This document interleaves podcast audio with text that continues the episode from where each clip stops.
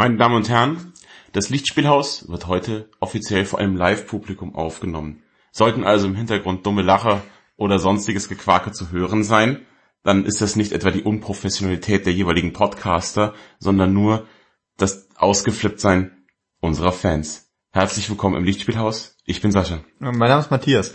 Und ähm, das ist der Podcast, der tatsächlich wieder vor einem Mikro vereint stattfindet.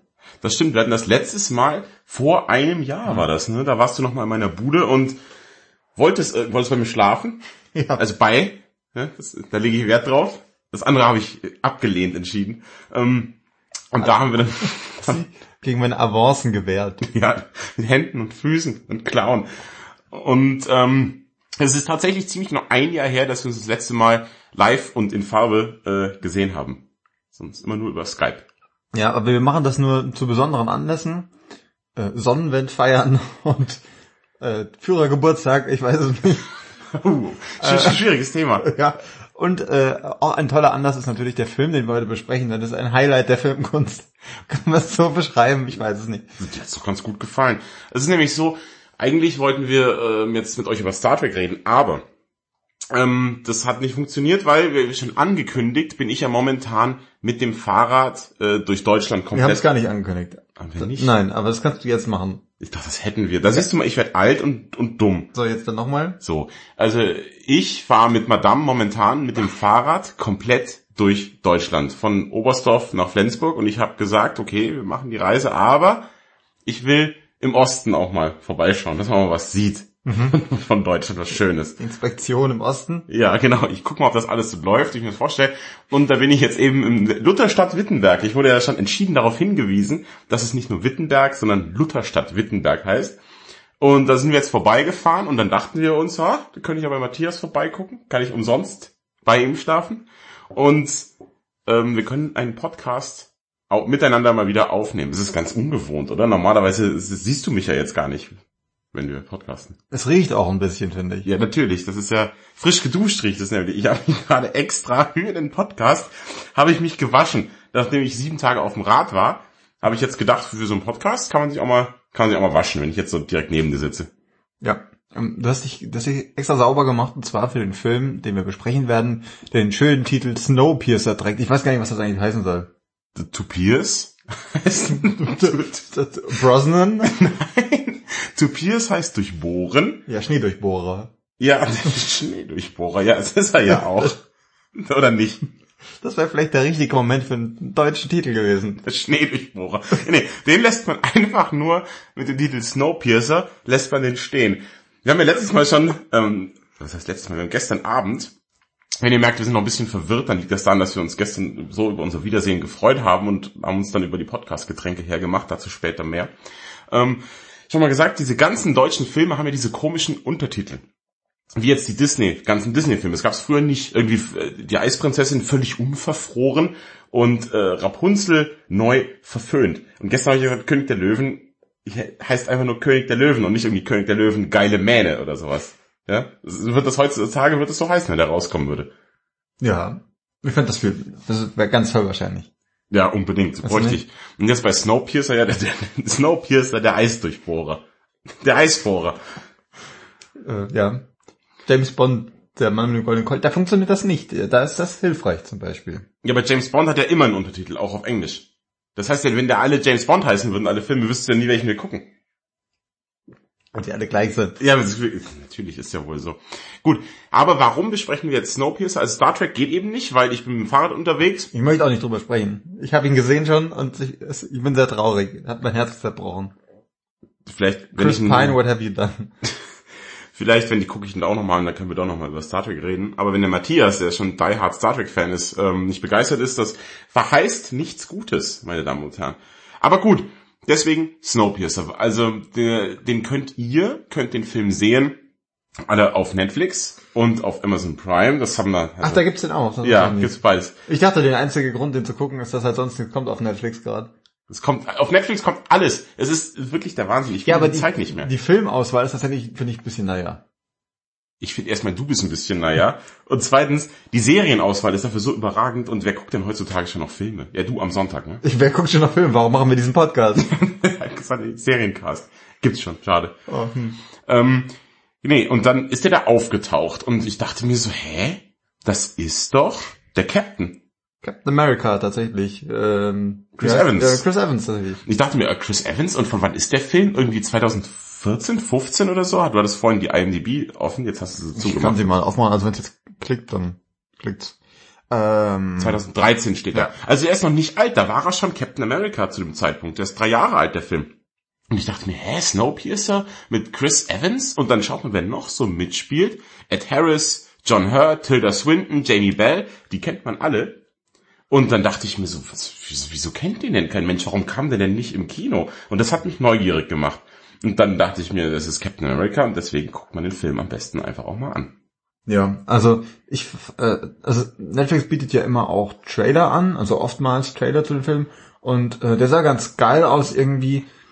Es ist ähm, erinnert ein bisschen an diese, diese, wie heißt denn dieser Film, wo die sich durch dieses Gebäude kämpfen müssen. Und Dredd, Ja, den auch und the, wie heißt das andere Ding? Gibt's ja noch irgend sowas. The Raid, Ja, danke. So, ähm, das ist so ist auch hier die Idee. Und zwar, es gibt eben diesen Zug und im Trailer sieht man, äh, Chris Evans prügelt sich durch einen Zug. eigentlich, So. hätte- früher hätte das, Das reicht eigentlich. der hätte früher das Sam Worthington gemacht. Was echt, was denn passiert? Das könnten wir mal im Podcast machen. Was ist mit Sam Worthington passiert? Der steht jetzt, anstatt auf den Mount Everest zu klettern, im gleichnamigen Film, ist er im Zelt und telefoniert den ganzen Film. So cool. Hallo? Hallo? Wann der Nudeldienst? Nee, ähm, jetzt macht das eben Chris Evans. Er ist der neue äh, Prügeltyp in, in Hollywood. Prügeln um die Welt mit Chris Evans. In dem Fall prügeln durch einen Zug. Warum? In einem Zug, denn ähm, es gibt ja das Märchen der globalen Erwärmung. Ja? Angeblich, an, an, angeblich wird ja die Erde immer wärmer. Ich auf meinem Fahrrad im Osten habe das nicht gemerkt. Wir haben da gezeltet und ich habe mal nachts auf mein Thermometer geguckt und es war null Grad einfach mal draußen. Null Grad im August, also Osten hip oder hopp, aber das ist einfach nicht normal. El Gore, du hast gelogen. Jacques. Gut, aber in diesem Film, es ist ja fiktiv, gibt es globale Erwärmung. Und die Menschen denken sich, Eigentlich ja nicht, ne? ja, eben nicht, ne, die, die, die, ja. am Anfang so. Ja. Und dann denken sich, denkt sich die Menschheit, äh, was machen wir? Wir machen irgendwie Kältegas in die Atmosphäre, dass es ganz kalt wird auf der Erde. Und der Plan geht auch total auf, oder? Ja, es ist super. Es ist ähm, die größte Werbekampagne, die Bofrost je gefahren hat. Es wird einfach alles, alles, äh, alles wird abgekühlt. Es wird, es wird sehr, sehr kalt. Es ist eine Eiszeit, kann man das so sagen? Ja, ja, natürlich. Ich weiß ja nicht, ist sehr. Der ganze. Erdboden ist von Eis bedeckt. Der ganze Erdboden. Nein. Eine kleine Bahnstrecke rund um die Welt. Genau. Die geht noch. Ja, also ernsthaft jetzt, also die ganze Welt ist eben eingefroren. Durch dieses missglückte, durch diesen missglückten Versuch der Wärme vorzubeugen. Das Einzige, was es noch gibt, ähm, ein Mensch namens Wilford hat ein, alle Zugnetze der Welt, und ihr merkt, es wird jetzt schon wirr, alle Zugnetze der Welt zu einem einzigen, zu einer einzigen Zugstrecke rund um die Welt äh, zusammengepackt.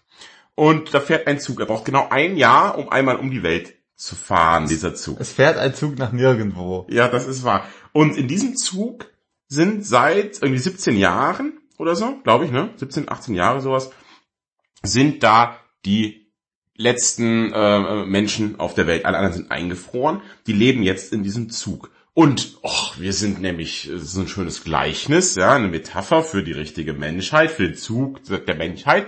Hinten im Zug sitzen die schmutzigen Armen und vorne im Zug sitzen die hippen, gut aussehenden, schicken, reichen Menschen. Wo wärst jetzt du in diesem Zug?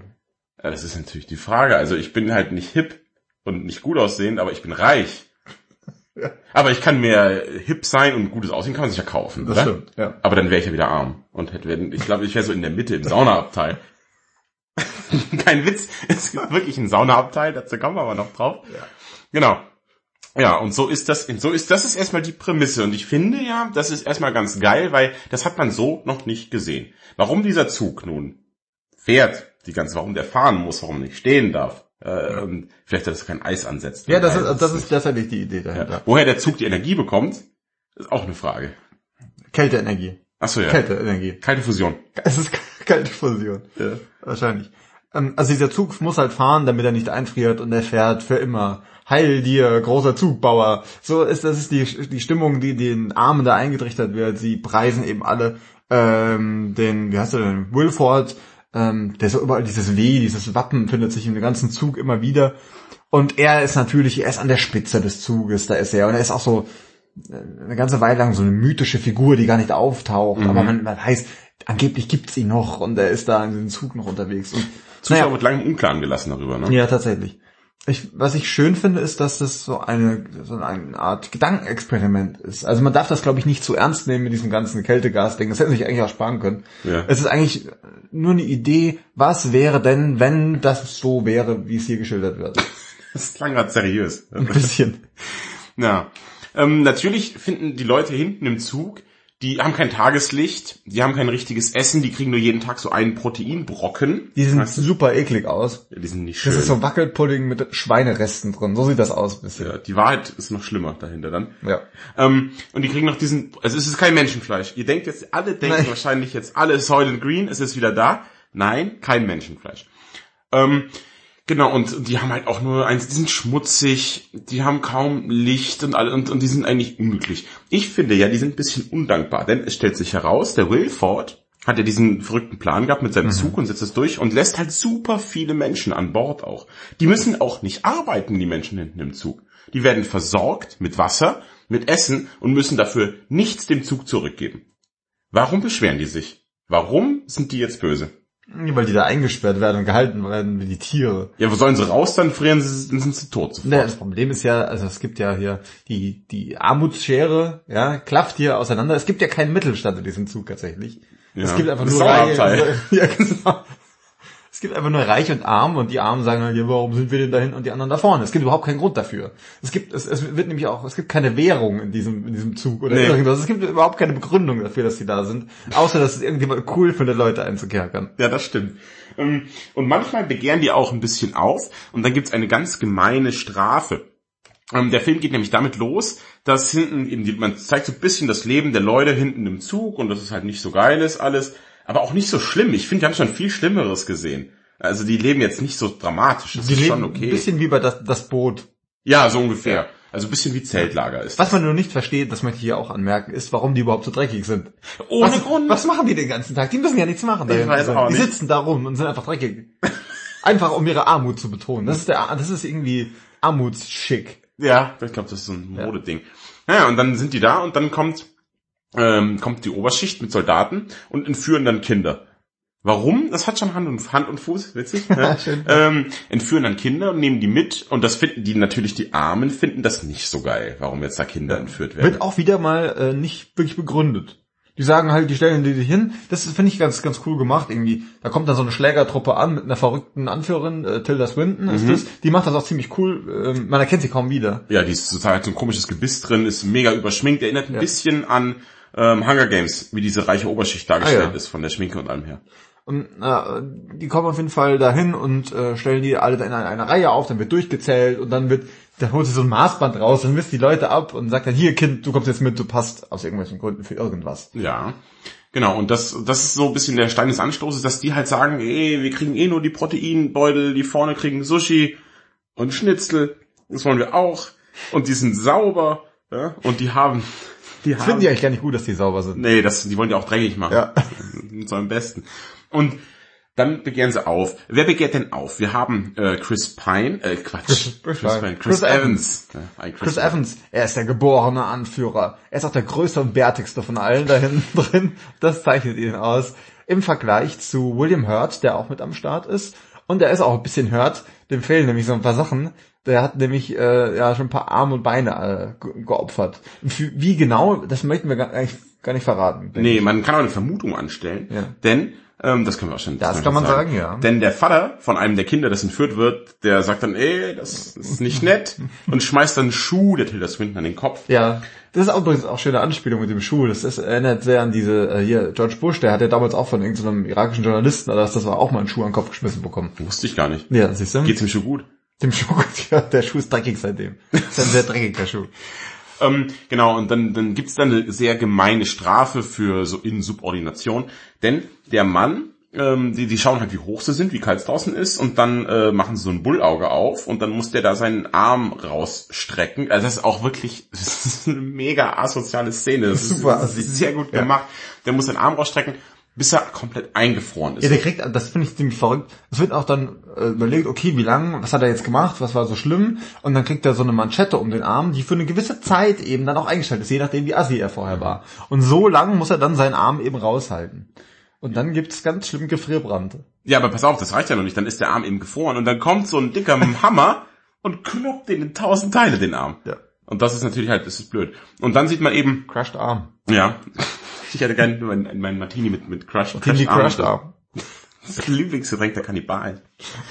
Und William Hurt hat, dem fehlt ein Fuß und dem fehlt ein Arm, dafür hat er einen Regenschirm, also kein Scheiß, der hat so einen, so einen re- umgedrehten Regenschirm, hat er am Stumpen. Sieht ein bisschen dumm aus. Aber so ist es, und man kann sich denken, der hat vielleicht auch schon mal einen Schuh geschmissen oder so. Ja. Ein ums andere Mal. Ja, und ähm, es kommt dann noch raus, es gab schon mehrere Rebellionen, aber es hat noch keine geklappt. Aber äh, Chris Evans denkt sich jetzt, ah, letztes Mal wurde so viel geballert bei der letzten Rebellion, die können ja nicht unbegrenzt Kugeln haben. Und er denkt sich, oh, bei der Schuhsache hätten sie früher halt schon geschossen, das machen sie jetzt nicht. Wahrscheinlich haben die keine Kugeln mehr und deswegen ist jetzt die gute Zeit gekommen, um ähm, eine Rebellion wieder anzuzetteln. Ja. Möchte machen. Äh, Das Problem ist, dass die hinten eingesperrt sind, in diesem Abteil, da sind so Shots dazwischen, die werden bewacht, man kommt nicht so wirklich durch und ähm, also man ist auch, man weiß auch nicht genau, was was kommt da alles in diesem Zug, weil die Armen, die die ganze Zeit hinten drin sind, die haben überhaupt keine Ahnung, was da vorne abgeht. Ähm, ja, das ist so die, die Ausgangsbasis. Dann wird diese Rebellion eben angestoßen und prügeln durch den Zug eben mit Chris Evans von Abteil zu Abteil. Dafür brauchen sie noch so einen verrückten Kore Koreaner. Der ist in so einem Sarg eingesperrt, denn dieser was er- der ist ein Junkie von so Kronol heißt das. Das ist halt so, eine- so eine neue Droge, die, die die Hipster vorne im Zug nehmen. Ähm, und der ist da eingesperrt. Aber dieser Typ hat eben die ganzen Türen entworfen für diesen Zug. Und deswegen, den wollen sie halt befreien, ähm, damit äh, der die, die Türen aufmacht. Weil sonst stehen die davor wie die Deppen und kommen halt nicht durch. Und das ist an sich, jetzt ist das die Prämisse des Films. Es gibt tatsächlich halt keine Kugeln mehr, scheint's. Und die gehen eben diese Armen, prügeln sich jetzt von hinten, denn sie wollen nach vorne, denn wer die Maschine kontrolliert, kontrolliert den Zug. Ja. So. Und da prügeln sie sich jetzt kompletto durch den Zug durch. Ähm, Im Internet stand jetzt immer, dass das diese Action sehr, sehr gut sei. Der hat auch, glaube ich, eine hohe IMDb-Wertung, der Film. 7,0. Ja, das ist schon ganz gut. Und es wird gesagt, diese Action sind ist sehr gut gemacht. Wie hast du das denn empfunden, die Action-Szenen dabei, wenn sie sich da vorne kämpfen? Also ich finde, es gibt sehr, sehr coole Prügel-Action-Szenen, ähm, weil, wie gesagt, es gibt ja eben keine, keine Waffen, keine Schusswaffen mehr. Das heißt, man nimmt dann so, so Pickel und so Schlagstöcke und so Zeug. Pickel? Ja, Je. so, so Eispickel halt. So Zeug. Äh, da wird dann gekämpft eben, ähm, der Zug wird auch schön mit einbezogen, also da fahren die irgendwie in einen Tunnel rein, der irgendwie was super lang ist, und dann ist echt finster da drin und dann Mhm. muss man gucken, wie das, wie man da kämpft. Ähm, die kämpfen auch von Abteil zu Abteil, das ist ziemlich, ziemlich verrückt, aber mir, hat- mir hat das echt gut gefallen und Chris Evans äh, gibt auch einen coolen Prügeltypi ab, finde ich. Das macht er ganz gut. Das macht er in Captain America. Prügelt Ja, er aber da auch. hat er dieses Heldenprügelding und hier geht's echt auch gemein zur Sache, finde ich. Das ist schon, also muss man sagen, ist ganz geil gemacht. Die kommen dann, die kämpfen sich durch und dann machen sie eine Tür auf und dann stehen da halt wirklich irgendwie 50 Typen im Abteil mit Äxten und mit Masken und du denkst dir halt, was ist denn hier los? Super cool. Und dann machen die sowas Dummes. Die sagen, hast du das geschnallt? Ich muss das mal nachfragen. Ähm, dann nehmen diese Maskenmänner mit den Äxten einen Fisch Ja. und dann tunken sie oder schneidet den Fisch irgendwie oder macht die, die Axtklinge in den Fisch hinein und schmeißt den Fisch dann weg. Warum denn nur? Ich glaube, ich glaube ja, das ist der, das ist die koreanische Variante von Pferdekopf im Bett. Es ist Axt im Fisch. Ja, das, ich glaube, ich habe das auch nicht verstanden. Das ist das koreanische Sprichwort Ja. vielleicht. Wenn die Axt erstmal im Fisch ist, dann wird das Deck glitschig. Also es ist halt so, dass dieser Film, ähm, also wir haben ja sehr, sehr viele Hollywood-Stars, wir haben ja schon ein bisschen was aufgelistet, aber es sind ja auch eben sehr viele Koreaner mit am Start, wir haben einen koreanischen Regisseur und diese Einflüsse merkt man doch massiv. Ähm, finde jetzt gar nicht mal unbedingt so negativ, also die Koreaner haben schon gezeigt, dass sie auch coole Actionfilme machen können, aber irgendwie, dann kommt so eine Fischgeschichte und man denkt sich so, hä, was? Das ist oft in dem Film Ja. so, dass du Momente gibt und denkst, hä? Also was, was soll denn das jetzt? Das passt überhaupt nicht rein. Übrigens heißt der Schauspieler John Hurt und nicht William Hurt, wie wir es jetzt die ganze Zeit gesagt haben. Echt? Wer ist denn William Hurt dann? Mutter, ich weiß es nicht. Ja, whatever. Ja, ähm, ähm, gut, aber dieses, es wirkt tatsächlich bisschen strange alles wie Asia-Kino. Halt, irgendwie, wenn ihr mal einen Asia-Kino-Film gesehen habt, dann wisst ihr auch, das ist nicht was für jeden. Also irgendwie haben die so eine Atmosphäre, wo man sich so ein bisschen denkt, ich, ich check das nicht. Nee. Das geht mir auch so mit Oldboy. Der wird ja mega abgefeiert von erstmal von den ganzen Filmkritikern ne, und den ganzen Hipstern und eigentlich finden alle Oldboy gut. Und ich habe den dann geguckt und dachte mir so, naja, ist halt okay. So. Und dann habe ich äh, die amerikanische Variante von Oldboy gesehen, halt wie wirklich wie der Superproll, der ich halt bin, sage das asiatische Zeug war kacke. Also, mach mal die Ami-Version. Und das ist dann die gute Geschichte von Oldboy, aber für normale Menschen inszeniert. Das ist einfach, einfach, einfach Oldboy in gut ist das. Ja. Spike Lee, glaube ich, sogar, der das gemacht Keine Ahnung. Also. Ich kenne nur die Hipster-Variante, die steht bei mir auch natürlich im DVD-Regal hier. Ich habe den aber nur einmal geschaut. Ich fand den irgendwie interessant und teilweise krass. Ich meine, diese Schlusssequenz ist wirklich verrückt aber ist, ist so anstrengend zu gucken. Ich also ich glaube einfach, mein Hirn versteht das halt einfach nicht. Ja, aber anstrengend zu gucken trifft's auf den Kopf und das ist auch eben Snowpiercer an manchen Stellen, dass einfach ein bisschen anstrengend wird manchmal. Ähm, und manchmal ist es halt auch nicht durchdacht, also ganz oft sogar. Ihr dürft, das können wir nachher noch ein bisschen drauf rumhacken, ihr dürft dann nicht nach Logik fragen, aber manchmal auch einfach nur dumm, denn die befreien diesen Koreaner, der kann nur Koreanisch. Und der hat aber sein Übersetzgerät dabei. Er spricht was in eine Muschel und das kommt dann auf Englisch, beziehungsweise auf Deutsch. Wir haben es ja im, auf Deutsch und nicht im O-Ton geguckt. Äh, nee. Hast du es im O-Ton geguckt? Ja. Du Streber. Glaube, weiß nicht mehr. So, und dann kommt es eben auf Englisch in der anderen Muschel wieder raus. Und das brauchen die am Anfang, um sich zu unterhalten. Das geht auch natürlich analog, dann kommt es auf Koreanisch raus. Aber das benutzen die am Anfang und dann irgendwann nicht mehr. Also hat jetzt, dann spricht der eine halt Koreanisch und der andere eben Deutsch bzw. Englisch. Ich glaube, der trollt den einfach die ganze Zeit. Der spricht halt einfach fließend Englisch. Aber, halt aber benutzt lieber dieses Gerät. Ja. Nein, danke, ich rauche nicht mehr. ja. Aber ähm, ich finde, das sind viele nette Ideen. Also erstmal, die, ich finde die Idee von diesem Zug cool. Ich finde auch die Idee mit diesen einzelnen Abteilen ganz cool. Vielleicht reden wir da mal kurz drüber. Ja, bitte. Ähm, also das, wie gesagt, er boxt sich halt dann da durch diesen Zug und jedes Abteil sieht anders aus. Es gibt lustigerweise auch leerstehende Abteile, die extra dafür gedacht sind, dass man sich da besser hauen kann. Genau, das ist wirklich einfach. Da sind, ich glaube, in diesem Abteil halten die die die Masken Axtirren. Das, das gehört denen, das Abteil. Ja. Und die werden nur mit Fisch gefüttert. Altem Gammelfisch. Und dann, es gibt ein, äh, ein Schulabteil, da kommen die in so einen Klassenraum rein wo gerade dann irgendwie äh, wieder ähm, Neujahrstag gefeiert wird oder sowas. Mhm. Das finde ich ganz lustig. Dann gibt's eben das, das Saunaabteil. Das dann Ohne Witz, dieser Zug hat einen Saunaabteil. Und was kommt nach dem Saunaabteil? Die Bibliothek. Ja. Wenn du in die Bibliothek willst, musst du durch die, du musst immer durch die Sauna durch. Also dieser Zug zeigt tatsächlich, das ist eine Stärke des Films, dass diese Abteile sind super fantasievoll mhm. und, und, und sehr gut designt. Also das sieht alles ja. sehr gut aus. Wo die durchgehen, ist auch cool. Man hat das Gefühl, das ist so ein bisschen wie wenn so ein Kind, wenn du ein Kind hast, hier mal mal dein Traumhaus. Gen genau das, ja. Dann gibt's das Zimmer und es muss das Zimmer geben. Das, das funktioniert alles ganz cool, aber man sieht eben keinen Weg, der an dem Ganzen nebendran vorbeiführen würde oder so, sondern es ist ein Abteil nach dem anderen, wie es halt im Zug ist. Und das heißt, die Kinder müssen morgens erstmal durch die Sauna durchgehen, wenn sie zur Schule wollen. Und das ist irgendwie auch nicht in Ordnung. Ja, die müssen an den Axtirren vorbei zur Schule und alles. Also ja. das ist, das ist wirklich ganz großer, großer, großer Quatsch. Nach Logik dürft ihr nicht fragen. Der Film versteht sich, glaube ich, wirklich einfach als Metapher. Mhm. Und äh, es gibt auch immer Feinstes für vorne. Die kriegen halt feinstes Steak und Gockel, Fasan ja, Albatros. Das ist, das ist auch sowas. Es gibt so, so eine, so eine kleine Biosphäre, da kommen die dann rein. Alles ist grün, da werden dann Tiere gehalten und da bauen sie ihr Zeug an und so und so ein paar Damen sitzen da in Schaukelstühlen irgendwie rum. Das ist total merkwürdig. Also, die, wo die ganzen Vorräte herkommen, darf man auch nicht mhm. nachfragen. Dann gibt's, es gibt extra ein Sushi-Abteil. Da steht, ja. da steht ein dicker Japaner, ein Sushi-Meister, und der macht anscheinend für jeden Sushi. Es kommt diese blutige, irre Rebellion, kommt ins Sushi-Abteil, und ja, Jinkao, und der macht dann halt einfach schön hier das Sushi für die, als wäre das ist total absurd. Also Fisch spielt eine große Rolle in diesem Film. Ja, sehr. In jeglicher Form. Ist total merkwürdig. Und dann sagen sie noch, ja, sie haben Glück gehabt, es gibt nur zweimal im Jahr Sushi, heute ist Sushi-Tag. Ja. Weil, dann versucht, dann versucht der Film, das finde ich eben ein bisschen dumm, versucht er wieder, ähm, sich zu erklären und sich zu rechtfertigen. Denn er sagt, oh, wir müssen halt auf das Gleichgewicht im Fischtank achten, deswegen können wir uns nur zweimal im Jahr Sushi erlauben.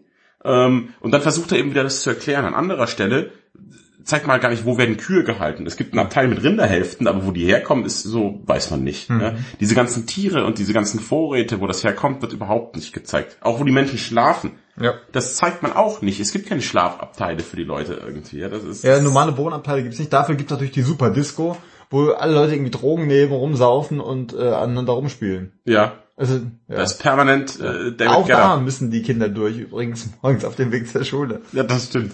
Ja, aber wo die Kinder leben, das Ja. wird auch nicht gezeigt. Die ziehen sich nur Propagandafilmchen rein.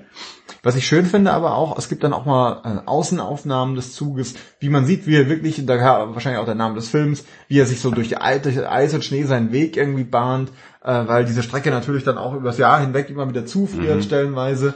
Und es gibt dann auch so, so einen Rhythmus eben, die sagen dann schon, Achtung, jetzt kommt die sowieso, sowieso Brücke oder so. Man weiß eben, wann man im Jahr wieder wo ankommt. Ähm, es wird auch Bezug genommen zu, zu, zum Beispiel zu Leuten, die versucht haben, aus dem Zug rauszukommen. Die sind dann irgendwie eingefroren, die findet man dann regelmäßig. Jedes Jahr kommt man wieder an denen vorbei, so als eine Art Denkmal steht die fast schon da. Wie ein Mahnmal. Ja. Also wenn die rausgeht, friert ihr ein. Und das wird auch, es ist ganz komisch, wird ein bisschen aufgebaut. Ah, diese sieben Leute, die damals entkommen wollten, Mhm. wurden von so einer super Eskimo-Frau, die alles über Schnee weiß, die hat gesagt, man kann überleben und ist mit denen rausgegangen, wird ewig die Geschichte erzählt. Und dann sieht man, nach 10 Metern oder 100 Metern ist die eingefroren. Hat ihr wohl nicht so viel gebracht, der Eskimo-Frau. Die, die weiß wohl doch nicht alles über Schnee. Sonst hätte sie gewusst, Schnee ist kalt und friert mich ein. Ich habe 100 Wörter für Schnee, aber ich habe keine Ahnung, was das eigentlich ist. Nie welchen gesehen. Was ist das weiße Zeug hier? Was will das von mir? naja, das, ist- das ist ein bisschen komisch. Ähm, trotzdem ist das alles spannend zu sehen. Es gibt halt auch noch viel, also es ist nicht einfach nur, dass die dich durch den Zug prügelt, sondern es gibt dann natürlich auch eine Geschichte hinten dran. Mehrere hat man sogar das Gefühl. Also es gibt dann eben diesen, äh, diesen äh, Zugleiter, den, den Oberschaffner, ähm, der das Ganze auch irgendwie äh, eben finanziert hat, dass die Frage, gibt's den wirklich, was hat der mit dem allem zu tun? Ähm, Man erfährt eben von mehreren Aufständen schon vorher, was ist mit denen passiert. Es gibt ein paar undurchsichtige Figuren, also wirklich alles Mögliche. Und es gibt eine, eine Szene, ich musste ein bisschen an Jack Reacher denken. Ich Oh weiß nicht genau. Also es gibt, es geht um Sachen essen und irgendwie Finger und es ist alles nicht so lecker irgendwie. Und da, dafür hat mich der Film auch für den Moment echt verloren. Ehrlich? Da hat Chris Evans so einen Breakdown bekommt, in dem er irgendwie erzählt, was er alles gegessen hat und was nicht. Das ja- ich weiß, wie Babyfleisch schmeckt. Was ist das denn für ein Zitat? Ich denke da halt immer an die Gulag-Nummer aus Jack Reacher. Äh, wann habe ich meine Finger gegessen? Weil, was war denn mit, was war denn nochmal mit Werner Herzogs Fingern in Jack der, Reacher? der mag die so gern. Ja, mit den Chicken Fingers hat er falsch verstanden, Werner Herzog. Ja, dann, ah, das ist dann auch so, so künstlich überdramatisch. Wenn man schon in Kannibalismus verfällt, wieso ist denn dann das Baby? Warum nicht die Fetten? Weil es so zart schmeckt wahrscheinlich. Irgendwas sagt er, glaube ich, auch. Das ist echt, also sowas kommt vor und das, da denkst du dir so, hä? Das hättest du überhaupt nicht gebraucht in dem Film. Ja. Und also manchmal, das ist so absurd. Also er erzählt halt munter darüber, wie er Babys gegessen, B Babys gegessen, nicht mehr aus, das ist einfach nur verrückt, ja. Und das ist anscheinend a-okay für ihn. Also im Nachhinein bereut das ein bisschen. Aber dann sieht man, woraus diese Proteinblöcke sind. Ich finde, das kann man ja verraten, das ist ja kein großes Ja, mach das mal. So. Und das sind halt einfach halt geschredderte Insekten.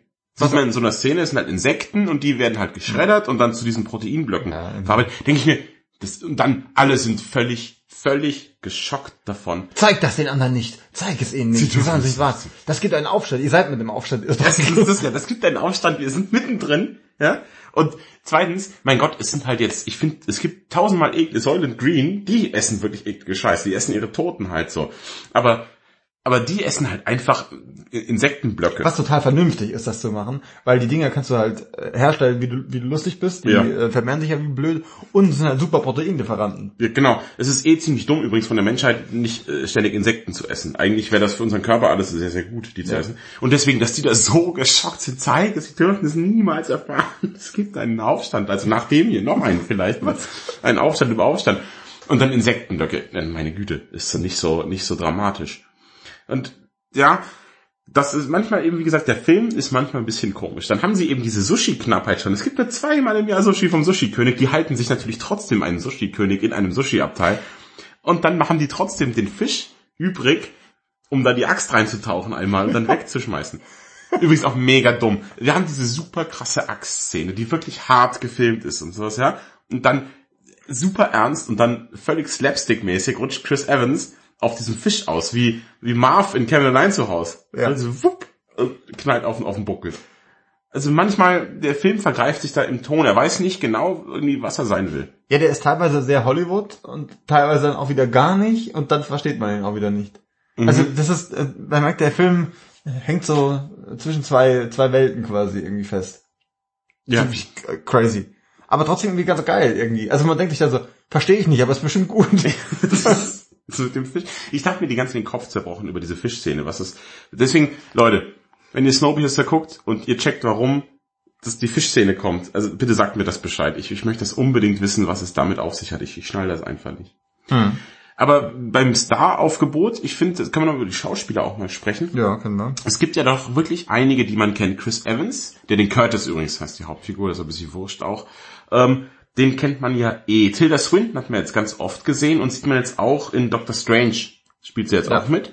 Wo sie auch alle aufgeregt haben. Warum? Ja, sie spielt ja irgendwie den, den, äh, seinen, seinen, äh, weisen Lehrer irgendwie, also von, von Doctor Strange. Die Ancient One heißt es im Comic. ja, genau, und das ist aber, glaube ich, eigentlich eine asiatische Rolle. Und dann haben sie halt sie jetzt aber genommen. Das ist ein bisschen merkwürdig. Also sie sitzt halt irgendwie wie der Shogun da oben auf so einem Hügel und wartet darauf, dass er vorbeikommt. Also gut, da werden wir uns wahrscheinlich dann noch bei äh, gegebener Zeit darüber aufregen oder auch nicht. Ja. Ähm, wen haben wir noch dabei? Ja, wie gesagt, John Hurt. John Hurt ist auch so ein Typ irgendwie, ich weiß auch nicht, was ich von dem halten soll. Der hat sehr gute Sachen gemacht, wie den Doctor Who Film. Ja. Der ist fantastisch, aber er hat halt auch Indiana Jones 4 mitgemacht. Beziehungsweise, nee, ich nenne nicht Indiana Jones 4, ich sage, er hat mitgespielt im Königreich des Kristallschädels.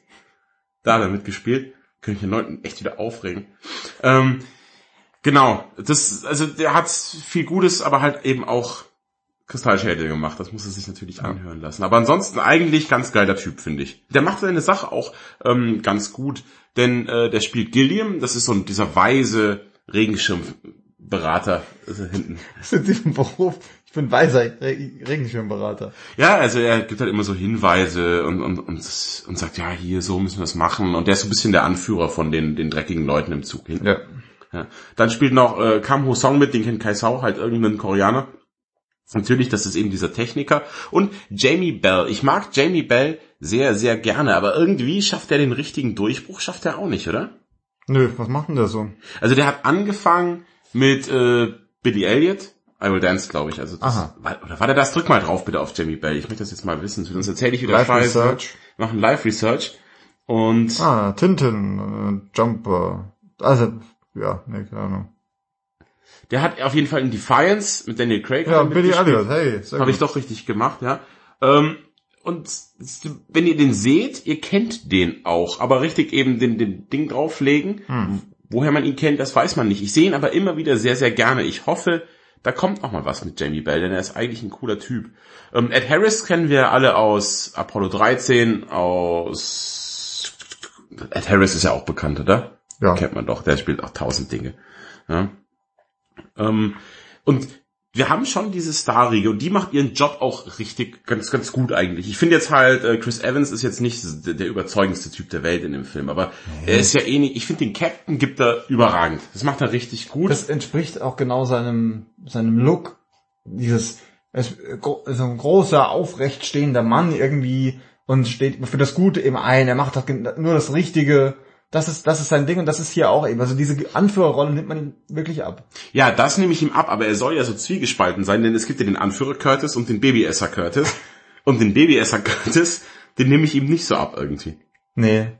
Das passt einfach nicht so zu ihm. Da hätte man vielleicht doch ein bisschen einen dreckigeren Typen nehmen sollen als, als Chris Evans. Ja, oder halt einfach die Baby-S-Geschichte vielleicht da und doch weggelassen. Das ist einfach, das ist Das ist so ohne Not. einfach so. PS? Babyfleisch ist mega zart. Und er wird auch nicht gefragt irgendwie danach, sondern er kommt einfach so ins Erzählen. Ja. Und dann so, ach ja, du. Wisst ihr doch damals, als wir alle Babyfleisch gegessen haben? Ganz ehrlich, wenn man Kannibale wird, wieso tötet er denn das Baby? Also das kommt mir überhaupt nicht in den Sinn. Das wäre das Letzte, was ich doch töten würde. Lieber irgendeinen Fatzke, den ich schon immer gehasst habe. Und dann esse ich den und dann sage ich, tja, wo ist dein Gott jetzt? Es, es ist einfach nicht nachvollziehbar. Ähm, aber gut, es ist halt irgendwie sein Ding und, und weiß nicht, es ist vielleicht auch eine, Ich mache Aufstände und esse Babys. ja, was machst du so? Ich liebe Fahrradfahren und Schwimmen. Lieblingsessen im Poesiealbum hat da reingeschrieben, Babys. Menschen, Menschenbabys, nicht, dass Missverständnisse aufkommen. Ja, Ja. Hundebabys wird er nicht essen. nee, das das, ist, viel zu niedlich. das ist viel zu niedlich. Menschenbabys eh okay. Gut. Ähm, ja, so viel zu den Hauptfiguren oder halt zu den, zu den Darstellern. Die machen das echt, machen das ganz, ganz ordentlich. So, da Ja. gibt's nichts zu meckern. Auch die, die Action ist eben ganz gut, macht auch Spaß. Hast du vom Soundtrack irgendwas mitbekommen eigentlich? Ich weiß noch, dass mir der Soundtrack beim Schauen ganz gut gefallen hat. Irgendwie, das lief so mit in den Actionsequenzen, hat es auch cool gepasst. Äh, Aber nichts, nichts, was mir jetzt irgendwie umhauen würde. Ich finde, da wird so geschludert in letzter Zeit. Ich finde, ganz viele Filme zeigen ja, wie es geht. Ich finde, das hat Tarantino immer schon gemacht. Der hat ja früher immer richtig geile Soundtracks gehabt zu seinen Filmen. Schon zu Kill Bill, der Soundtrack ist ja berühmt. Jetzt hat er sich Ennio Morricone geholt für Hateful Eight und, und für Teile von, glaube ich, auch Inglourious Bastards und sowas. Da die Soundtracks da sind immer toll. Dann zeigt jetzt Guardians of the Galaxy mit seinem geilen Classic Rock Soundtrack, wie das ein Film ich glaube, ich glaube, mit der, der Soundtrack hat den mit zum Kultfilm gemacht, sonst wäre der gar nicht so durch die Decke gegangen. Ja, Ja. das hat, das hat den so geil gemacht. Wieso verschenken denn die Leute jetzt so viel, indem sie wieder 0815 Gedudel im Hintergrund laufen lassen, so begleitendes? Entweder lasst mal eine Szene für sich stehen und lasst den weg, oder macht es gut. Aber nur so im Hintergrund, das braucht kein Mensch. Ich finde, da wird sehr, sehr viel Potenzial wird hergeschenkt. Oder Ja, aber das anders? also bei Snowpiercer fand ich den doch also überraschend gut. Ich, also ich könnte jetzt, das Problem ist, es ist keine ikonische Melodie wie Indiana Jones oder sowas, die man einmal hört und dann hat man sie einmal im Kopf. Aber ich meine mich zu erinnern, dass sie mir ganz sehr, sehr gut gefallen hat, gerade in den Actionsequenzen. Ähm, aber ja, gut, es ist halt irgendein Soundtrack. Im Ja. Endeffekt. Genau. Die Avengers zum Beispiel machen das, um immer wieder mit dir als Positivbeispiel ranzuziehen. Die haben dieses Avengers-Thema von, von Alan Silvestri, ist es, glaube ich, und das ist halt einfach geil. Da weiß man sofort, okay, hier geht's um die Avengers. Und jeder hat auch seine eigene Musik bei denen ein bisschen, das ist halt auch cool. Mhm. Da wird auch gezeigt, wie es geht. Also das, da ist eine Sache, da kann man für wenig Geld trotzdem noch sehr viel rausholen. Also aus dem Film. Wenn man da, oder wenn du es zum Beispiel machst, das irgendwie jetzt in Face Off ist das, glaube ich, so, in diesem Nicolas Cage-Film, Ja. wo da im Hintergrund Somewhere Over the Rainbow kommt und sonst keine Geräusche und dazu diese Ballerszene mit dem SWAT-Team, das Mhm. gezeigt wird. Überragend, ja. Sehr gut gemacht. Da wird, da wird sowas durchdacht und da wird sich Mühe gegeben. Ja, also ärgert mich ein bisschen, dass heutzutage im Jahr 2016 man immer noch so Gedudel im Hintergrund hat. Ja, es, ich weiß nicht, wie viel wie aufwendig das immer ist. Ich glaube, es ist auch sehr schwierig, da was Neues zu kreieren, ähm, was, was es halt eben noch, noch nicht gab. Man merkt das bei wirklich großen Filmen, die von vornherein als groß angelegt sind, zum Beispiel auch bei der Herr der Ringe oder sowas, ja. Da hat es auch einen richtig großen Soundtrack, aber bei Filmen, die man, die macht man halt, es gibt ja viele Filme, die werden einfach gemacht, damit man später andere Filme machen kann.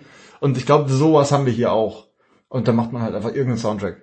Dann, aber dann hol halt Lizenzmusik. Ist es so teuer bei der GEMA, wenn, wenn du sagst, in der Action-Szene kommt halt The Clash oder sowas mal, weißt du, das Ja. könnte man doch mal machen. Da Ja, musst du nicht extra jemanden bezahlen, irgendeinen, irgendeinen Chinesen, der dir dann halt kurz was Ob zusammenschreibt. der Weise Josef das weiß, der weiß auch sowas bestimmt.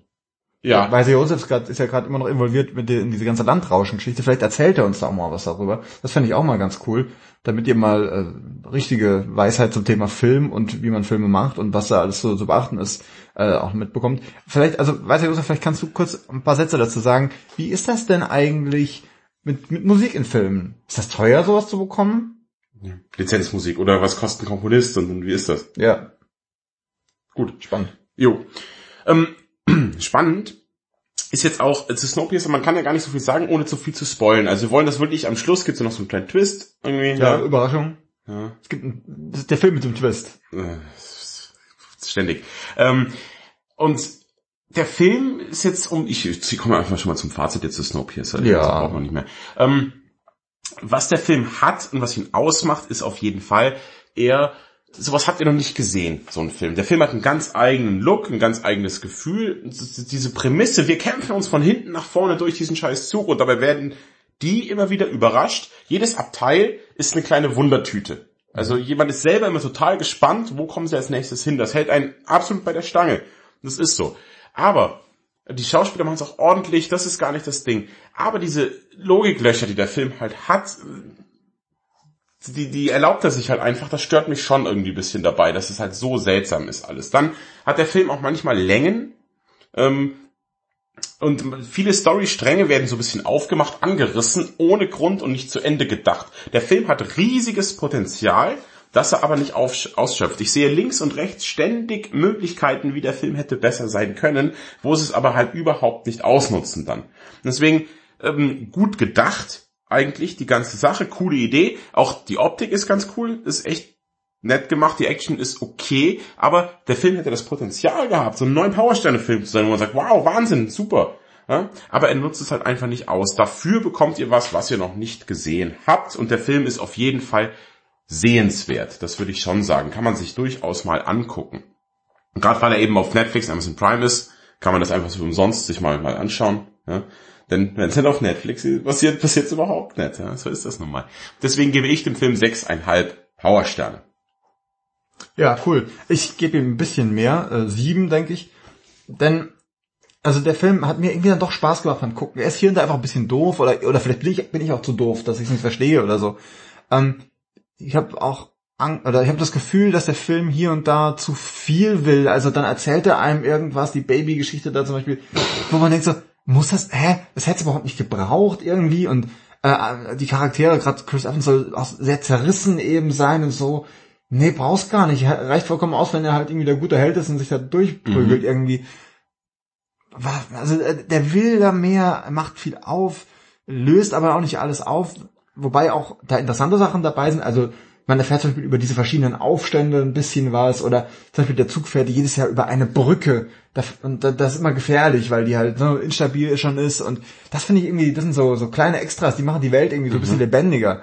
Ähm, und das ist wirklich cool, aber dieses ganze, äh, wir sind die Guten, das sind die Bösen oder doch nicht und ach, ich bin so zerrissen, eigentlich will ich ja helfen und aber, hm. also das ist ein bisschen anstrengend alles zu gucken, aber eben sehr cool inszeniert, sehr fantasiereich, auch diese einzelnen Räume. Das ist ein bisschen so, als hätte man sich das irgendwie selbst auch ausgedacht. Mhm. Ja? Das macht richtig Spaß und deswegen von mir sieben Powersterne. Ähm, ich finde, der Film hätte fast das Zeug gehabt zu einem kleinen Klassiker, also so, so, ähm, was, was man sagt, man sagt, hey, den musst du mal gesehen haben. Ja, so. genau. Aber dann ist er doch irgendwie zu anstrengend und ich so, ja, nee, nicht nochmal. Ja, also nochmal bräuchte ich ihn auch nicht, auf keinen Fall. Dafür wurden einfach zu viele ja. Fehler gemacht bei dem Film. Ja. Ihr fragt übrigens sicher, hey, Sascha Matthias, ihr trinkt doch sonst immer euch, euch halb dumm während, während so einem Podcast. Was ist denn heute los? Heute kein Podcast-Getränk. Nee, das haben wir nämlich gestern getrunken, denn unsere fantastischen Hörer gut aussehen. Ich möchte immer betonen, dass ihr, ich gehe immer noch fest davon aus, dass ihr, ich weiß nicht, ob ihr, ob ihr sehr intelligent seid, aber ihr seid sehr gut aussehend. davon, davon gehe ich aus. Wunderhübsche Muskelprotze und dralle Blondinen hören uns an. Darf man Drall noch sagen heutzutage? Weiß ich nicht. Ich habe schon Ärger von dir bekommen, weil ich Mulatte gesagt habe. Ich finde dich auch Drall. Drall? Ja, du bist sehr Drall. ähm, und wir haben Sachen geschenkt bekommen, äh, und zwar zwei Gins von unserer Ginnies, quasi von unserer äh, Wishlist, die ihr auffinden könnt auf lichtspielhaus-podcast.de. Und da kriegen wir ab und zu was geschenkt und das ist immer, das ist hier äh, das große Fest. Ja. Und ähm. da, wir haben jetzt die, die Gelegenheit genutzt, da wir uns gerade äh, quasi, du hast gesagt, von Ungesicht zu Ungesicht gegenüber sitzen. Richtig. Und haben uns gestern mal mit Unterstützung äh, die Gins schmecken lassen. Es war auch, also es ist nicht mehr viel übrig, muss man sagen. Ähm, wir hatten The Botanist, der hat mir sehr, sehr gut geschmeckt. Irgendwie, sehr fruchtig, ne? Ja, so mit so 22 verschiedenen Kräutern oder irgendwas noch drin. Und äh, dann hatten wir noch den Hendrix, der aber auch gut war, aber irgendwie äh, hat mir gestern so bei diesem schönen warmen Wetter fand ich tatsächlich den Botanist noch mal ein bisschen besser, aber es war trotzdem beides ein Fest. Also ich fand den tatsächlich den den den Hendrix fast bisschen besser, weil der hat so eine herbere Note irgendwie reingebracht. Das hat sich so ein richtiges Herrengetränk angefühlt, als ich den getrunken habe. Ihr merkt schon, Sascha ist nicht nur drall, er ist auch herb. Ja. ähm, und also das, ich möchte nochmal sagen, vielen, vielen Dank dafür, Leute. Das ist wirklich, das ist echt cool. Wirklich toll, wenn ihr, wenn ihr sowas macht. Und ja, wir haben uns gestern zur Feier, dass wir uns mal wiedersehen, haben uns raus auf, schön auf deinen Balkon, haben wir uns gesetzt. Du mhm. verfügst ja jetzt über einen Balkon. Ja. Der kostet im Osten 50 Cent Miete wahrscheinlich. Ungefähr, ja, ja tatsächlich. Ähm, und haben uns da mal richtig schön den Gin hinter die Binde gekippt und über alte Zeiten äh, gesprochen. Das hat echt viel Spaß gemacht. Und deswegen ist jetzt auf unseren flauen Magen wäre noch mehr Gin wahrscheinlich gar nicht so gut für uns. Ja, das hier war wieder mal einer unserer Katercasts, der berühmten. Und da ist auch Snowpiercer, glaube ich, ein ganz gutes Thema, so drüber quatschen.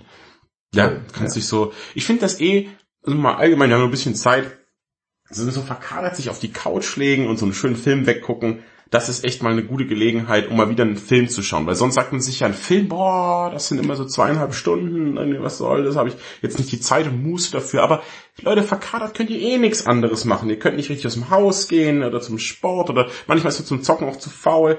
Ne, bringt das dann nicht. Und dann sagt ihr, nee, komm, ich nehme mir jetzt die Zeit und schaue mir mal schön einen Film an. Einfach mal wieder Quarterman schauen, Sonntagmittags.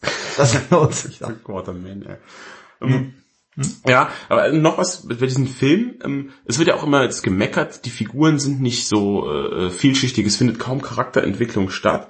Ich finde, da kann sich der Film ja auch mal anpassen, ähm, wenn man sagt, nee, diese vielschichtigen Figuren, die Charakterentwicklung, das lassen wir den Serien. Die haben nämlich Zeit dafür, das glaubhaft darzustellen. Ich finde, ein Film kann heutzutage durchaus auch mal ein bisschen eindimensionaler sein. Mit einer, die brauch, ich brauche auch nicht mehr einen Twist. Serien sind dafür da, Twists zu haben und sowas zu machen. Lasst einfach mal mehr so Filme geben, wir sind hinten im Zug, wir wollen nach vorne, Fäuste, Äxte, go. Und, und weißt du, und mehr brauche ich da nicht für. So ein Film wie Drive, der ist, ja auch ein bisschen eindimensional. Der, der passt ja schon so. Also wenn jetzt natürlich die ganzen Wiener Filmkritiker beschimpfen mich jetzt irgendwie, oh, Drive hat da irgendwas Schlimmes gesagt oder so. Aber ist einer meiner Lieblingsfilme, aber der hat auch, auch keine so Riesengeschichte. Das ist auch eine einfache Geschichte, schnell, cool, durcherzählt und fertig. Und ich finde, sowas brauchen jetzt die Filme, die müssen sich eben anpassen. Man sagt ja, Serien sind das neue Kino und dann muss der Film eben auch ein bisschen anders werden, damit, wenn er nicht untergehen will daran. Sieht man ja, dass jetzt die ganzen Leute reden nur noch über Serien, über Filme wird gar nicht mehr so geredet. Ja. Deswegen lass mal wieder zurückgehen zum 90-Minuten-Format. 90 Minuten, geradlinige Handlung und, und, und fertig. Auf das Wesentliche konzentrieren bei Filmen. Sowas würde ich mir in Zukunft mehr wünschen kommt, glaube ich, auch den Sehgewohnheiten dann einfach näher. Man gewöhnt sich ja an kürzere, knackigere mhm. Geschichten. Ähm, wobei jetzt, ich habe auch kein, hab kein, kein Problem damit, mir irgendwie 130 Minuten Avengers anzuschauen. Das, das ist ja auch kurz und knackig, das ist auch nicht viel Charakterentwicklung. Ähm, aber von Bruce Banner zum Hulk Achso, ja. zurück. Das sind sehr, sehr kurze Entwicklung. Aber er ist ja sowieso die ganze Zeit äh, aufgeregt. Aber das ist, das macht Spaß. Ich glaube, da hast du tatsächlich auch recht. Mal gucken, was in nächster Zeit so kommt. Man hat ja auch bei Star Trek, du hast ihn nicht gesehen, aber ich kann es äh, schon mal erwähnen, da hat man es ja auch versucht, so äh, Kirk ist nicht nur Kirk, sondern er ist auch ein bisschen zwiegespalten. Er hat das bisschen satt, was er da macht, dieses ganze Weltraum. Er ist nicht nur Kirk, sondern was ist er sonst? Ist er noch Spock oder was? Nee, er ist nicht nur, was er nicht nur nicht nur Kirk, so wie wir ihn kennen, der Mann, der den Bauch einzieht und auf der Brücke steht, sondern er ist auch der Kirk, der sich ein bisschen langweilt und eigentlich lieber hinterm Schreibtisch sitzen möchte. Er langweilt sich und möchte lieber hinterm Schreibtisch sitzen. Ist es denn da so viel spannender als auf der Brücke der Enterprise? Was passiert denn hinter dem Schreibtisch bitte? Sexy Kadettin oder so. Hm. Man weiß das nicht, ja. Aber das ist auch gut. Aber das, das sind schon die Probleme, die man hier ansprechen muss. Ja. Also ihr merkt schon, dass da passt es auch schon nicht. Hm. Ansonsten, ähm, was gibt's noch Neues? Ach so, genau, äh, wir haben wieder mal einen Like bekommen, auch bei iTunes. Das ist immer ziemlich cool, ähm, da auch Bewertungen zu bekommen. Mhm. Ähm, das könnt ihr auch gerne machen, eben äh, schaut einfach mal rein. If, oder überhaupt generell Kommentare auch. Äh, habt ihr es mal besser gesehen? Was haltet ihr davon? Ist er wirklich so doof oder doch besser? Ähm, das könnt ihr, wie gesagt, posten auf lichtspielhaus-podcast.de. Ansonsten auch bei Facebook findet ihr uns auch, da posten wir immer mal Zeug und bei Twitter als Lichttweethaus. Richtig. Ähm, für die Zukunft leere Versprechungen. Also ich will jetzt nach der Fahrradtour gerne wieder ins Kino gehen. Also ich möchte das Suicide Squad möchte ich unbedingt sehen. Ich habe noch keine Kritiken gelesen jetzt oder davon. Ich weiß nicht, ob das gut oder schlecht wird oder so, aber ich habe auf jeden Fall mega Bock, mir Suicide Squad anzuschauen. Gerade wegen der, wie der Matthias gestern nach acht Gin ungefähr meinte, mega heißen Harley Quinn. Oder Haley Quinn? Harley. Harley Quinn, ja. Mhm. ja. Die, die, da wird halt schon ganz wuschig. Mhm. Und gut, Will Smith kann ihn ein bisschen kaputt machen, den Film. Ja. Also bräuchte ich finde, das ist ja eh so ein Ensemble-Film, warum jetzt da ein, er ist ja immer noch ein Superstar, oder? Mhm. Warum der jetzt da mitspielt, wahrscheinlich bekommt er dadurch auch die meiste Screentime, befürchte ich. Mhm. Dass da, dass der denn das bisschen äh, klaut, die ganze Sache. Ja, ich, möglicherweise steht und fällt es aber auch mit dem Joker. Ja, aber wie, der Joker ist doch nicht Teil des Suicide Squad. Warum, wo spielt denn der Joker da mit? Doch nur in Rückblicken, oder? Ja, keine Ahnung, ich könnte mir auch vorstellen, dass sie ihn halt da schon mal ein bisschen anteasern, so, dass er ein bisschen was macht, dass er dann vielleicht einen eigenen Film kriegt oder so. Wir werden das auf jeden Fall sehen. Ich bin, hab auch Bock drauf. Und lustigerweise habe ich, haben wir vor dem Cast haben wir uns noch was angeschaut, da habe ich auch auf einmal Lust gekriegt. Und zwar, es kommt ja jetzt der neue Ben Hur ins Kino. Ich habe keine Ahnung, ob der auch 120.000 Jahre geht, der Film, weiß ich nicht. Ähm, aber es gibt ein cooles 360 Grad Video, das ihr euch anschauen könnt. Da könnt ihr mal so eine Runde drehen, quasi mit diesen äh, mit den Ges vier Gespännern. Kann man das denn machen? Das äh, könnt ihr machen. Äh, entweder bei Facebook haben wir es schon gepostet oder ich werde es auch noch auf unserer Seite posten. Okay, cool. Äh, da könnt ihr euch das dann auch rein, reinziehen. Das irgendwie, das sind so kleine Spielereien, aber sofort hatte ich Bock auf den Film. Ja, das macht einem wirklich Lust drauf, dieses, dieses Pferderennen. Und Ben Hur, ähm, ich finde das Original ja geht so. Also finde ich jetzt nicht so geil. Ich habe mal die Live-Show von Ben Hur gesehen in München. Ach ja, Mit Ben Becker. Ben Hurbecker. Ben Hurenbecker. Darf man das sagen? Im Fernsehen? Im Fernsehen ist echt schon Wahnsinn. Wo sind die Kameras? Ähm, nein. Ben Hurenbecker. Ben Becker, der hat den Erzähler gemacht. Und dann haben sie im, in der Münchner Olympiahalle, war das glaube ich, Olympia jetzt. ne? ja, haben sie äh, ein Pferderennen, also halt ein Wagenrennen gemacht. Und das war echt geil. Also das war richtig, da flog auch ein Falke durch die Halle. Und so. Also das war mit wilden Tieren hatten sie. Und das war Wilde cool. Pferde. Hat, hat Spaß gemacht. Wilde Ben Becker. Und deswegen, ich hätte auf den neuen Ben Hur, hätte ich schon wieder Bock. Also ich finde, der alte ist ja, ist das mit, auch mit Charlton oder Das ist alles, wenn wenn's mit Sandalen ist, sind es entweder deutsche Touristen oder ist das Charlton Heston. Ja, ähm, sehr gut. Sandalenfilm mal anders, könnte man. Deutsche Touristen. Ballermann 6 auch ein Sandalenfilm. Ja, natürlich. Ähm, und den fand finde ich so mittel. Wahrscheinlich auch die Wiener Filmkritiker drehen jetzt wieder durch. Ich habe ihn gar nicht gesehen. Das mit der geht mir einfach so lang. Ich will das nicht. Das ist nicht dein Ernst. Du Ich habe ich hab Hur nicht gesehen. mehrere Tage Zeit, mir diesen Film anzugucken. ich hatte, ich fühle die ganzen Osterferien, habe ich als Kind damit verbracht, äh, den König der Könige oder Ben Hur anzusehen. Also die, die einen Film die ganzen Ferien lang. Ja, natürlich. Ja. Das war bei uns übrigens tatsächlich ähm, früher. Ähm, Als Bei er noch mit dem Pferdewagen natürlich. in die als, Schule gefahren ist. Ja, als ich noch sehr klein war, ähm, da wurde bei uns immer am Karfreitag, da gab es tatsächlich kein Fleisch, hat meine Mutter dann äh, drauf geachtet, bevor ich alt genug war, mir selber zum Metzger zu gehen und zu sagen, Leberkässemmeln. Ähm, gab es kein Fleisch und wir haben uns König der Könige reingezogen. Mhm. Das war immer so, boah. Aber man wusste ja, bald gibt's es ist Bald Ostern. gibt's wieder Fleisch. Ja, Ja.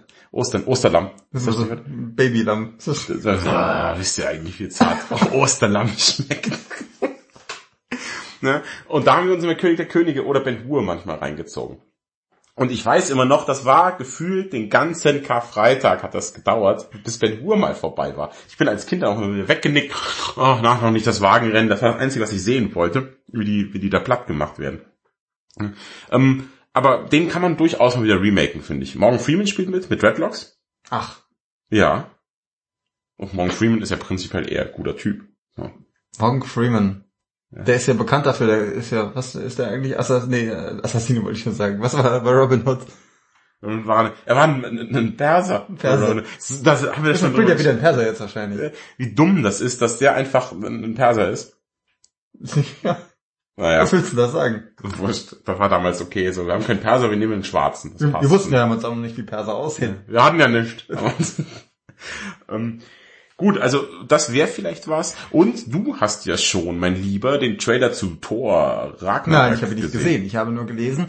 Das kann man jetzt auch erwähnen. Gelesen, ich, Gelesen? gestern hast du mir auf Gin vorgegaukelt, du hättest den Trailer Nein, ich gesehen. habe ich hab die Rüstung gesehen, denn äh, es wird halt der Hulk wird dabei sein bei Thor Ragnarok und er wird eine eigene Rüstung bekommen mit so einem Iro-Kamm oben drauf, was ich ziemlich geil finde. Der Hulk, wofür braucht er denn eine Rüstung? Er ist ja eh schon verwundbar. Ja, einfach weil es geil aussieht. Das sieht doch geil aus. Wenn das so eine Thor-Rüstung ist, dann ist die vielleicht auch super cool geschmiedet, dann macht das den noch krasser. Noch unbesiegbarer. Noch und, und sexier. und Sexier. sexier. auch, Ja. Ich finde, der Hulk ist eh ein bisschen unterschätzt, was sein, sein Sexiness angeht. Er sieht ja nicht schlecht aus. Also er ist halt grün. Aber ansonsten ist er durchtrainiert.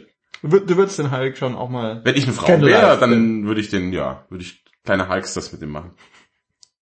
Nee, aber warum macht spielt er, ich kenne mich da jetzt auch nicht so aus bei der Thor Ragnarok äh, äh, Storyline, was das irgendwie zu tun hat. Ich frage mich, worum geht's da? Ragnarok ist das Ende aller Dinge. Ja, das ist dann, glaube ich, der letzte Kampf der Götter gegen Unterwelt oder sowas und dann ist fertig.